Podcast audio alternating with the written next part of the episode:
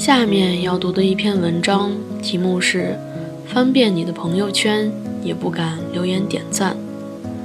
有些人帮朋友处理感情问题时像个大英雄，果敢决绝；而面对自己感情困局却像个逃兵，垂头丧气，懦弱无力。有些人明明是自己选择放弃了对方，态度坚决，毫不犹豫；待到真正转身后，却在深夜里捂着棉被，哭泣到不能自已。阿雅就是这样的姑娘，她说：“有的时候人选择放弃，是因为害怕对方先抛弃自己，总想占据分手的主动权，好像看起来就不是被人抛弃似的。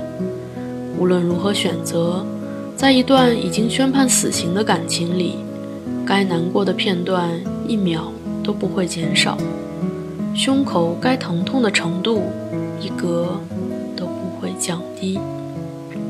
更可怕的是，疼痛的次数会像地震后的余震一样，没有规律的随时出现，常常让你猝不及防。前几天是六一儿童节，手贱的阿雅又去翻前任的朋友圈，因为这是他们在一起一周年的纪念日。她想看看那个曾经深爱的男人，是不是心里会想到他。念着他曾经的好，结果前任在朋友圈发了一条状态，一个大大的糖果和照片，以及一个跟女孩聊天的截图画面。看到这儿，阿雅胸前闷得慌，全身发抖。他很难接受，才分手二十天的前任就勾搭上了新女孩。阿雅回想起这二十天自己干的傻事。自从说完分手后，两人虽然没有删除微信，但也没了联系。为了不看到前任的朋友圈动态而触发情绪，阿雅把前任朋友圈屏蔽了。可是她还是忍不住小窗去翻朋友圈，甚至一天翻好几回。他跟我讲的时候，声音是颤抖的。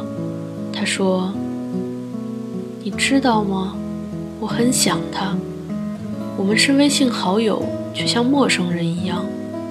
我不能去打招呼，也没有理由再去联系。我把他微信置顶了，盼望着哪一天他会跟我说话。我都做好了回复的准备，而这一切都是自作多情罢了。可我就是太想念他了。你知道想念一个人是什么样的感觉吗？别骗自己了。当你看到这个问题，你心中早就浮现出一张脸。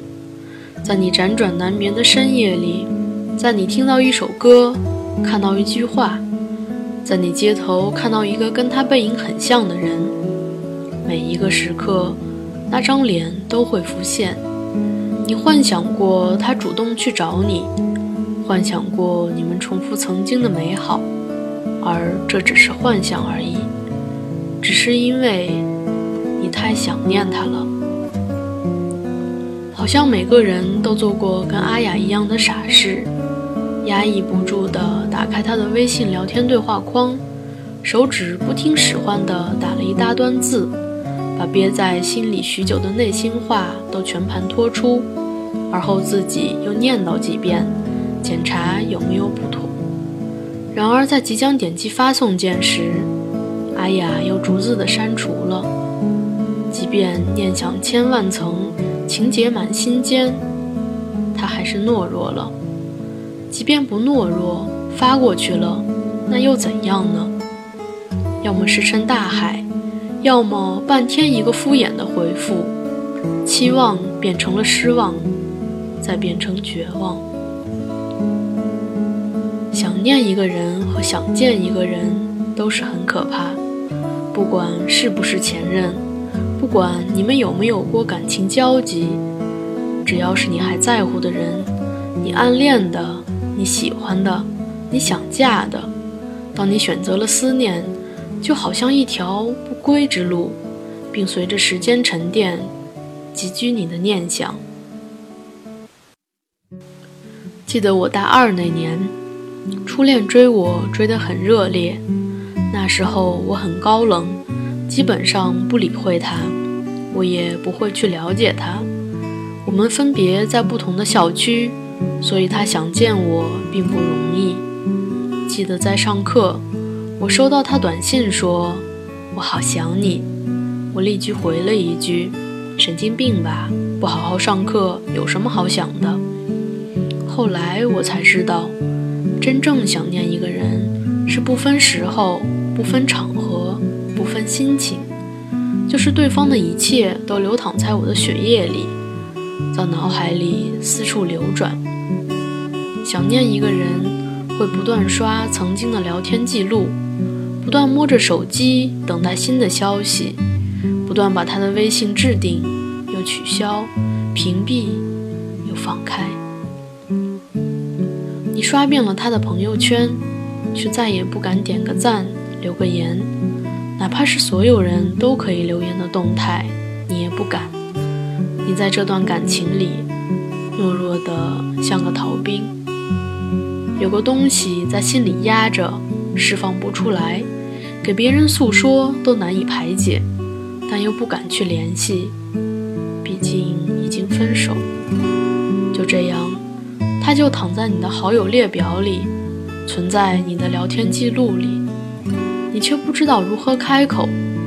你害怕对方回复你说他很忙，你不知道如何去面对，你放不下，更不甘心放下。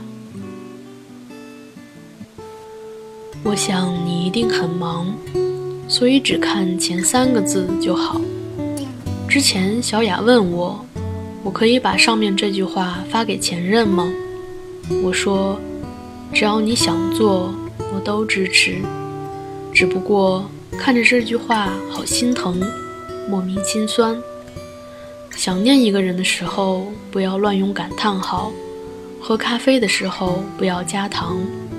晚饭后不吃水果，不再把秋裤扎进袜子，散步时也不要走那条栽满槐树的小路。想念一个人时，要有一点不满足和苦涩的感觉。苏打绿写过一段歌词：“我还踮着脚思念，我还任记忆盘旋，我还闭着眼流泪，我还装作无所谓。”我好想你，好想你，却欺骗自己。